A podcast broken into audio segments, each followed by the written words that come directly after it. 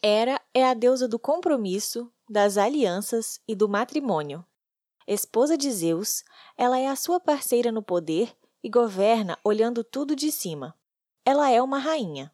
Se pudéssemos dividir o mundo em dois, um de fora e um de dentro de nós, Hera se identificaria com as estruturas sociais dominantes que se firmam para além das nossas subjetividades. O que algumas pessoas chamam de mundo das aparências ou da superfície, ela chama de mundo real, o seu Olimpo. Nele, ela sente que pode circular muito bem e agir com toda a sua majestade. Hera nos ensina o caminho do social e de como podemos nos portar diante das exigências da sociedade sem perder a dignidade.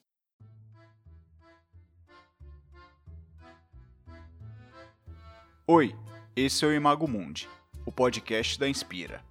Aqui, como em todos os nossos canais, a gente produz conteúdo de auxílio no processo do autoconhecimento, articulando elementos da mitologia, da escrita terapêutica, da psicanálise e da psicologia analítica. Se você gosta desses assuntos, já clique no botão curtir e siga a gente aqui também, porque esse conteúdo foi feito para você. Já vou aproveitar para te apresentar o nosso livro, O Livro de Afrodite, um guia arquetípico para o reencontro com a divindade interior. Se esse assunto te interessa, dê uma olhada no link na descrição. Neste episódio, a gente segue comentando o arquétipo de cada deusa e como ele pode ser percebido nos comportamentos de mulheres e homens. Hoje, nós vamos falar sobre a deusa Hera.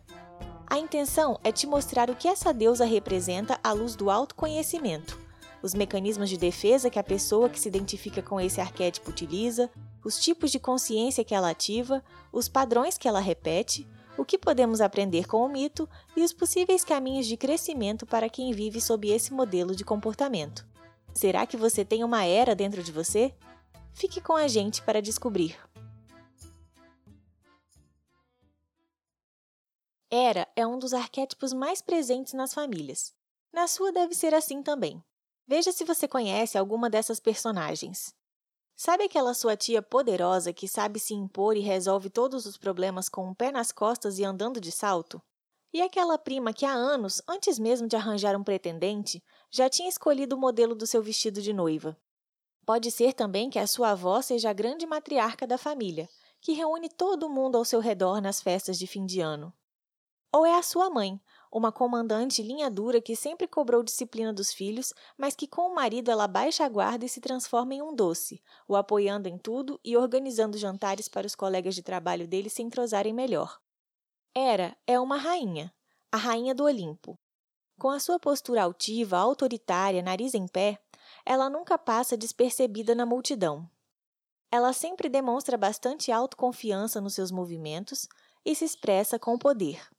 Se você encontra uma pessoa era em um contexto público, verá que ela é aquela que nunca abaixa a cabeça, podendo mesmo ser teimosa e intransigente. Ela se sente merecedora de estar onde está e dificilmente alguém poderá fazê-la pensar o contrário. Ela está sempre bem vestida, de uma maneira conservadora ou seguindo o padrão determinado pela comunidade em que está inserida.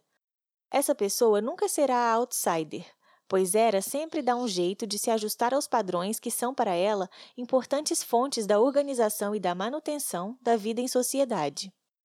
Inclusive, tudo aquilo que é diferente e novo para essa pessoa pode ser visto em um primeiro momento como uma aberração.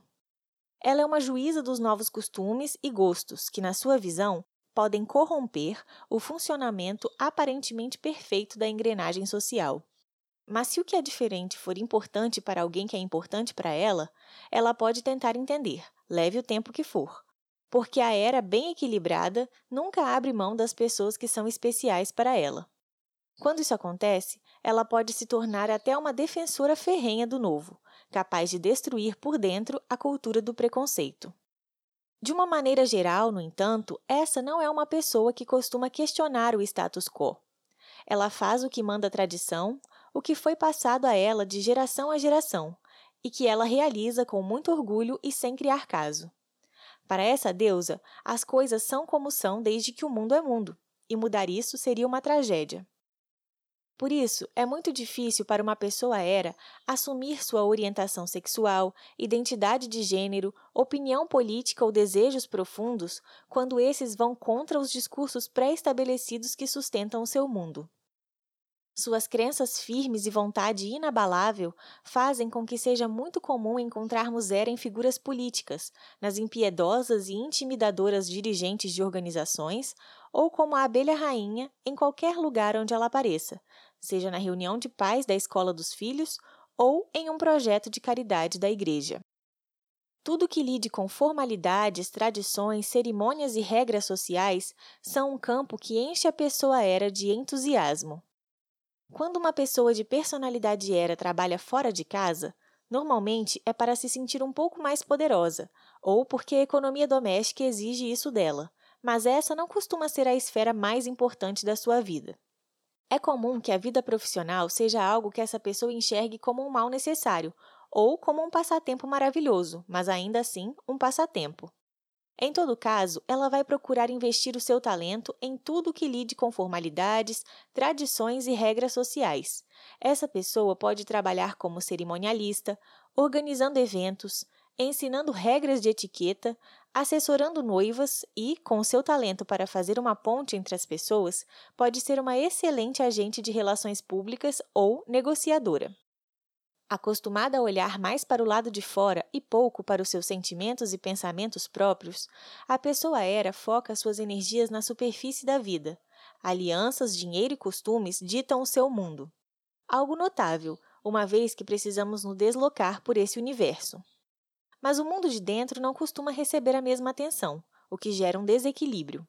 Por isso, é muito raro pessoas era que busquem terapia ou que falem abertamente sobre os seus sentimentos, problemas e traumas. Isso pode parecer para ela um monte de blá blá blá que cutuca a ferida e não tem utilidade prática nenhuma. Imagine o quanto de conteúdo interno essa pessoa acumula. Outra coisa muito rara de se encontrar é uma pessoa era solteira. O que mais define essa deusa é o seu desejo instintivo de se unir a alguém e nunca mais se sentir só ou incompleta, o que ela pode sentir dolorosamente antes de encontrar a sua metade da laranja. Nos ritos gregos, Hera se revelava por meio de três epítetos, correspondentes a diferentes estações e a diferentes fases na vida da mulher grega. Era Partenos, Era Teleia e Era Tera. Representavam, respectivamente, as fases de donzela, esposa e viúva da deusa. A fase do verão, onde se cultuava a Era Teleia, nome que pode ser traduzido como a Era Perfeita e Plenamente Realizada, celebrava-se um ritual de casamento. Em linguagem simbólica, podemos entender que a pessoa que se identifica com Era se sente em completude quando firma uma aliança com o mesmo prestígio, visibilidade e reconhecimento que o casamento tem. Embora o próprio casamento de Hera estivesse longe de ser feliz, como veremos a seguir, uma pessoa com essa consciência pode sentir o dia do seu casamento como revestido de uma aura mágica, poética e transcendente. Ela pode se sentir como uma deusa vestida de noiva. Embora a sociedade tenha criado um estereótipo equivocado de que isso não existe, sabemos que alguns homens também se identificam com essa energia e fazem questão da cerimônia e das festividades que envolvem o casamento, onde sentem uma elevação quase mística de estar, enfim, inteiros. Logo, você vai ver que a energia de Hera não é só para mulheres. Mas a verdade é que por muitos séculos esse foi o único modelo disponível do que seria uma mulher poderosa, mandando e desmandando nos limites da sua casa, até o marido chegar e dar a palavra final. Assim como a deusa Hera, as mulheres que se identificam com sua personalidade são aquelas que na sua educação foram desestimuladas a várias qualidades que eram classificadas como coisa de menino, a cada tentativa da menina era de desbravar o mundo, interrogá-lo ou transformá-lo, ela pode ter ouvido: Você é menina, não vai querer parecer um homem, né? Muitas mulheres ouviram isso no período da sua formação. Mas as mulheres era acreditaram que essa era uma verdade e que cabia a elas apenas um tipo de existência, que elas aceitaram com prazer, muitas vezes por se identificar com ela. Quem nunca leu e se encantou com um conto de fadas onde a princesa passa a existir plenamente apenas depois do beijo do príncipe? As deusas virgens de que falamos nos episódios anteriores são os arquétipos do novo século, e a coexistência entre as pessoas que se identificam com elas e as pessoas que se identificam com Hera costuma ser difícil. É uma guerra de gerações e também de pensamentos completamente contrários. A mulher Hera nunca vai entender a liberdade de uma Ártemis, o prazer na solitude de uma Hestia ou a independência de uma Atena. Da mesma forma, as pessoas inspiradas pelas deusas virgens não conseguem aceitar que, em pleno século XXI, uma mulher aceite viver sob a dependência emocional, intelectual e financeira do marido usando de truques e encenações para que o seu companheiro continue a se sentir poderoso em todos os aspectos. Mas mesmo as pessoas que vivem sob o domínio psicológico das deusas virgens podem encontrar uma era dentro de si quando entram em um relacionamento sério. Podem se tornar possessivas e ciumentas ou passarem a orientar a sua vida inteiramente pelas vontades e necessidades de seus companheiros ou companheiras. Você já viu isso acontecer? Uma vez casada, a pessoa era se torna fragilmente dependente do seu cônjuge, e a sua capacidade de amá-la e respeitá-la vai governar a sua própria noção de realização pessoal.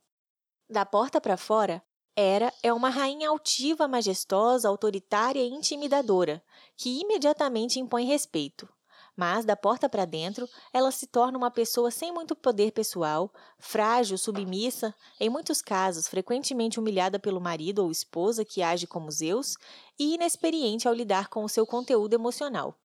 Ao contrário de outra deusa rainha, Perséfone, para quem o mundo de dentro é um paraíso comparado ao mundo de fora.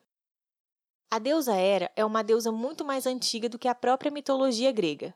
Ela fazia parte das tradições matrifocais que habitavam a Grécia muito antes da aparição dessa mitologia patrilinear que conhecemos hoje, com um deus masculino todo-poderoso representado na figura de Zeus. Grande deusa da cultura antiga, Hera foi dominada pelo deus conquistador masculino dos povos estrangeiros que invadiram e cocriaram a cultura grega clássica que chegou até nós. O mito conta que Hera não se subordinou rapidamente a Zeus, ela resistiu às suas investidas e assédios e só se uniu a ele a partir do momento em que ele prometeu se casar com ela, a tornando legítima, e por isso partilhando com ela o seu trono e o seu poder. Ela se tornou a esposa de Zeus, e a cultura tratou de eternizá-la à imagem e semelhança dos ideais do que uma mulher deveria ser para esses povos conquistadores. Embora ela fosse solenemente reverenciada em rituais, foi igualmente difamada por Homero nos mitos como uma deusa vingativa, briguenta, ciumenta e uma esposa osso duro de roer. Simbolicamente, engessaram sobre a pele de Hera o protótipo do feminino moldado pelo patriarcado e é ele que reverbera até hoje nas mulheres Hera do nosso tempo. Essa acabou se tornando a vida da deusa. Seu psiquismo foi sequestrado pelos princípios associados ao masculino. Poder, performance e viver de aparências podem se tornar assuntos de maior atenção para os que se identificam com a divindade. Era foi o sacrifício a ser feito para que a deusa continuasse a existir, mesmo sem o esplendor dos outros tempos. E muitas vezes a palavra sacrifício está presente na existência das pessoas Era. Elas podem abrir mão das suas ambições, vontades e da sua liberdade, caso isso signifique que ela pode construir uma família ou ver o seu companheiro alçar voos mais altos na carreira. Isso tudo parece o triste fruto da dependência emocional e de uma certa falta de amor próprio. Mas quando a era está equilibrada na consciência de alguém, indica uma das tarefas mais difíceis e maduras da capacidade de amar: a abnegação. Abnegação é se desprender de uma visão autocentrada e até mesmo egoísta da vida em benefício de se dedicar a uma pessoa ou causa. Algumas vezes, alguém tem que ceder em um relacionamento. O assunto é delicado, mas isso é algo natural na vida dos casais que estão juntos há muito tempo. A pessoa era, quando bem equilibrada, adquiriu a sabedoria de como fazer isso. Já a pessoa era em desequilíbrio, faz isso o tempo inteiro, sem permitir que o seu parceiro ou parceira tenha a oportunidade ou o dilema de fazer isso também. O resultado é que ela se sente inconscientemente sobrecarregada na própria relação, sem nunca conseguir confirmar o valor que o seu companheiro ou companheira lhe dá. E isso pode acontecer mesmo que na superfície essa pessoa imagine que ganhou o troféu de companheirismo do ano. Por baixo dessas camadas ainda pulsa a alma vibrante da grande deusa mãe, que vai muito além de ceder e ceder, e que se encontra inteira em si mesma. Ainda que possa amar o seu companheiro ou companheira e construir com ele uma vida amorosa de comédia romântica, a pessoa era se beneficiaria muito ao se lembrar dessa verdade e quebrar as correntes com as quais ela mesma se permitiu ser atada. Com isso, quem se identifica com Era descobriria o seu próprio poder, em vez de buscá-lo a partir da experiência dos outros. Esses outros costumam ser marido, esposa, filhos ou filhas que se casam com o que ela considera o tal do bom partido. Os critérios que definem esse termo variam, mas normalmente são homens ricos, bem prestigiados socialmente e quase sempre escolhidos e aprovados por ela mesma, que pode agir como uma casamenteira manipuladora revivendo pela existência da filha a sensação de se casar mais uma vez. De tanto escutar durante a sua educação que os movimentos mais ativos, independentes e livres eram permitidos apenas aos poderosos homens, a mulher era criou uma estratégia do tipo: já que não posso ser como eles, devo me unir a eles. Esse é o mecanismo de defesa da projeção e ocorre quando uma pessoa desloca para um outro as qualidades, os defeitos e os desejos que ela desconhece ou recusa em si mesma. A pessoa era leva uma existência vicária, onde os outros, que ela de alguma forma possui, ocupam o lugar do que ela gostaria de ser. Ela vê no seu companheiro ou companheira as qualidades que ela nunca desenvolveu em si mesma, ou que nunca tentou experimentar se podiam funcionar para ela. Jin Shinoda Bolen afirma que para a pessoa era, sua carreira é o seu casamento. É ali que ela investe acima de tudo. Em uma dinâmica familiar, você reconhece a pessoa era como aquela que coloca o cônjuge acima de tudo, até mesmo dos filhos. É por ele que essa pessoa se sacrifica e ela pode deixar tudo em suspenso até consultá-lo e ouvir o que ele tem a dizer, o que quase sempre vai se tornar a sua própria opinião sobre o assunto. Muitos de nós podemos imaginar que a pessoa era que faz isso está entregando todo o seu poder, capacidade de escolha e individualidade nas mãos de outra pessoa. Mas para ela, esse é o verdadeiro poder.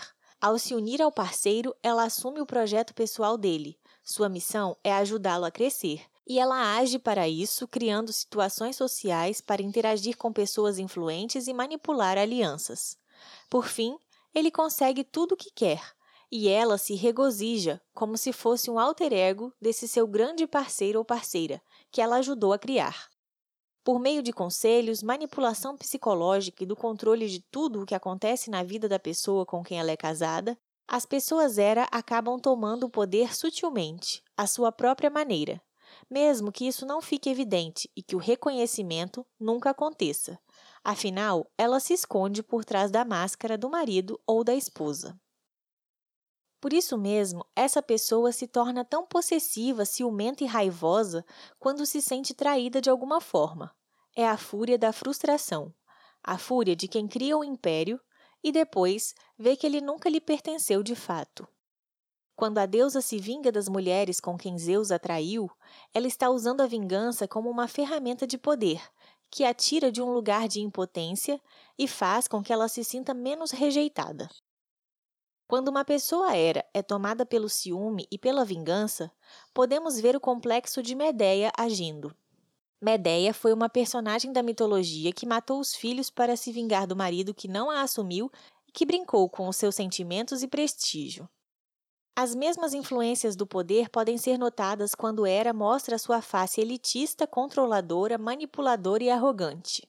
A deusa passa de oprimida a opressora descontando sua raiva e tristeza naqueles que considera inferiores e menos poderosos que o seu parceiro divino e inatingível, e por isso inferiores também a ela.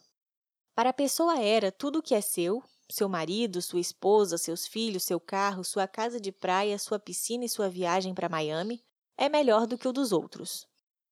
Ter sua imagem social destruída pelo marido, pela esposa ou pelos filhos, que deveriam agir de acordo com a moral, os costumes, o sucesso e o poder pelos quais ela tanto zela, é um golpe duro demais para a pessoa Era. No fundo, a grande sombra de Era é o seu narcisismo. Ela investe e tenta controlar marido, esposa ou filhos como cavalos de aposta, porque teme se colocar pessoalmente na arena, onde tudo acontece, e onde ela pode acabar demonstrando que ela também pode falhar e que não é tão invencível e perfeita assim. O narcisismo, quando é exagerado, expressa um complexo de inferioridade oculto. Esse é o retrato subjetivo de Lady Macbeth, a esposa ambiciosa e manipuladora da peça de Shakespeare, que, enquanto manipula tudo, permanece com as mãos limpas. Ela orquestra tudo, mas é incapaz de dar a sua própria cara à tapa. Ainda que seja traída e humilhada, Hera sempre perdoa Zeus, e isso pode revelar o um mecanismo de muitos casais em que a traição é unilateral e presente. Muitas pessoas Hera podem sentir um prazer secreto em serem traídas. O eterno retorno do parceiro ou parceira para o lar é interpretado por ela como um sinal de que ela é a matriz, a pessoa poderosa, a quem ele sempre vai voltar. E como Penélope, a esposa de Odisseu, para quem não importa por quantas ilhas o seu parceiro navegue, ela costura e descostura lentamente o seu manto à espera do seu retorno. Quando ele não retorna, a pessoa era pode esperá-lo uma vida inteira e se tornar amarga. Seu Zeus pode ter se casado de novo e já nem lembrar da sua existência, mas a pessoa era continua com ele em seus pensamentos, contando a todos que cedam a ela um pouco de tempo e ouvidos a mesma história de quando estavam juntos e do mal que ele lhe causou. Assumir o papel da vítima rejeitada é o pior crime que uma pessoa era pode fazer à sua personalidade nobre e magnânima. Quando isso acontece e o respeito acaba, a pessoa que se identifica com essa deusa deve seguir o próprio mito quando, em um momento de lucidez, Hera se retira e se afasta de Zeus, se recolhendo na escuridão do desconhecido, daquele material inconsciente que ela sempre negligenciou e que é o conteúdo capaz de fazer com que ela recupere a memória de que é capaz de reinar sozinha, por conta própria, mesmo que exista alguém ao seu lado. A pessoa era pode encontrar nos seus relacionamentos o mesmo padrão ansiado ou vivido pela deusa, do melhor ao pior. Casar diante da igreja dos homens, uma lua de mel prolongada, sentir completude, companheirismo, um amor tranquilo e a força da união. Em resumo, construir o seu conto de fadas particular, mas também pode viver em meio a traições, humilhações e, em alguns casos, também outros tipos de violência: o sentimento de inferioridade, a rejeição e a solidão. Com baixa consciência, a pessoa era vai se sentir atraída pela tirania dos seus eus, como se isso provasse que ela é ainda mais poderosa. Quanto mais elevado for o nível de consciência e a busca por crescimento da pessoa era, mais espaço ela abre na sua vida para viver no cenário de paz que descrevemos antes. Via de regra, essa pessoa vai buscar ser a primeira dama, ou o homem de confiança do parceiro ou parceira, que sempre deve ser um homem ou mulher poderosos, prestigiados e de muitos bens, independente da esfera social em que ela se encontre. Seu espírito aristocrático não permite que ela se misture com nada menos que uma pessoa assim. Normalmente, ela vai encontrar também nesse protótipo de Zeus um elemento juvenil atraente e emocionalmente imaturo, capaz de lhe conquistar, mas que com o tempo pode se tornar um desafio para ela, que prometeu a si mesma colocar o outro na linha, transformando-o no grande homem ou na grande mulher que essa pessoa deveria ser para ela. Uma coisa muito observada nas pessoas era é que para elas um mais um é sempre igual a um. A consciência amorosa desse arquétipo enxerga que o amor é fusão e dissolução, e com isso tenta apagar a individualidade daquele com quem escolheu se unir, na tentativa de ver ali um reflexo seu, um eco de si mesmo. O que acende um alerta. Esse é o fim do amor. Ao mesmo tempo, uma grande lição da deusa Hera em seu estado elevado é a sua capacidade de compromisso, de estabelecer vínculo, de ser leal e de suportar as piores dificuldades ao lado de alguém. Ela não é fiel como um cão. Essa pessoa é fiel como uma loba feroz, capaz de cuidar e de proteger aquele que escolheu até o fim, na alegria e na tristeza, na saúde e na doença, na riqueza e na pobreza, até que a morte o separe. Quando a pessoa tem uma era bem integrada, ela é capaz de expandir essa dedicação para além do seu marido ou esposa, criando uma rede de apoio e de amizade pequena, porém forte, que a ajuda a preservar uma vida individual e se manter distante da solidão que tanto teme. Estender as suas próprias fronteiras e ampliar o seu território de ir e vir é também o papel de uma rainha. Esse é um tipo de personalidade que, quando equilibrada e integrada com a ajuda de um processo de autoconhecimento, nos empodera e nos ajuda a circular com confiança e dignidade pelo mundo, além de uma resiliência para se adaptar aos baixos da vida. Era levanta, sacode a poeira e dá a volta por cima. E também nos ensina sobre o que é compromisso, responsabilidade emocional e lealdade. Se você se identificou com Era até aqui, saiba que existem alguns caminhos de crescimento para conseguirmos trazer o melhor dessa deusa em nós. Alguns deles são: menos performance, mais vida interior. Parar de buscar respostas enlatadas prontas para o consumo, dadas por outras pessoas, e começar a questionar o que você espera de um companheiro ou companheira e qual é a sua própria ideia de felicidade buscar a sua inteireza e se policiar sobre as projeções. E isso passa por encontrar o masculino em si, aquilo que nunca foi encorajado na sua criação, que era coisa de homem. O mundo é muito mais do que mulheres vestem rosa e homens vestem azul. Entender de onde vem a sua insegurança e buscar confiança em si mesma e, se for o caso, na pessoa com quem você se relaciona. Descer um pouco do Olimpo e entender o que diz um velho provérbio popular russo: Ninguém está livre de um dia ser mendigo ou prisioneiro. Cultive a humildade, respeite as pessoas. Transformar a raiva e a dor em trabalho criativo. Como vingança de Zeus, Hera deu à luz a Hefesto, o deus ferreiro da forja e das invenções, mas logo se livrou da criança que considerava imperfeita. Nele reside toda a sua capacidade criativa. Resgate-o adicionar o recolhimento e o retiro como partes da sua rotina, para assentar as próprias emoções e analisar a própria relação com dois passos de distância. Para escrever o episódio de hoje, usamos como material de apoio os livros As Deusas e a Mulher, de Jean Shinoda Bolen, e A Deusa Interior, de Roger e Jennifer Wooger. Mas antes de terminar, a gente quer te deixar com uma pergunta, para a sua escrita terapêutica de hoje te conectar com Era. Já pegou papel e caneta para anotar? Não há como entender o arquétipo de Hera sem passar por questões como apego, ciúme e idolatria a partir da idealização de uma pessoa que não somos nós. O apego surge daquilo que nós sentimos não possuir. Quando encontramos isso em alguém, nos agarramos a essa pessoa ou coisa como se ela fosse uma tábua de salvação e a fonte de toda a satisfação do mundo.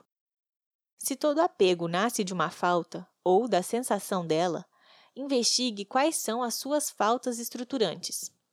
Quais são as qualidades e características que você admira nos outros, mas não consegue encontrar em você? Deixe que as respostas venham naturalmente. Depois, tente fazer uma viagem pelas suas memórias, tentando se lembrar de alguma vez que você manifestou sim essa qualidade. O fato de uma qualidade vir à superfície ou não é apenas uma questão de foco e prática. No fundo, tudo que você procura fora já existe dentro de você. Tenha uma boa prática de escrita terapêutica.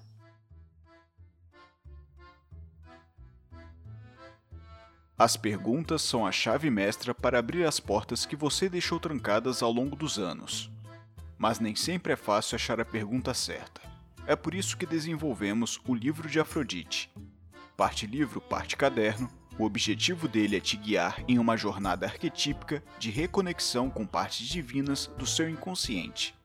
São 233 sessões de escrita terapêutica. Veja nos links na descrição. Se você chegou até aqui, deixe um comentário. Conta pra gente. Qual é a deusa que parece estar guiando suas atitudes na vida? No nosso site publicamos bastante conteúdo sobre as deusas. Confere lá www.revistainspira.com. E não se esqueça de curtir, compartilhar esse conteúdo com quem você lembrou e nos seguir nas redes sociais. Isso ajuda muito na divulgação do nosso trabalho. Até a próxima!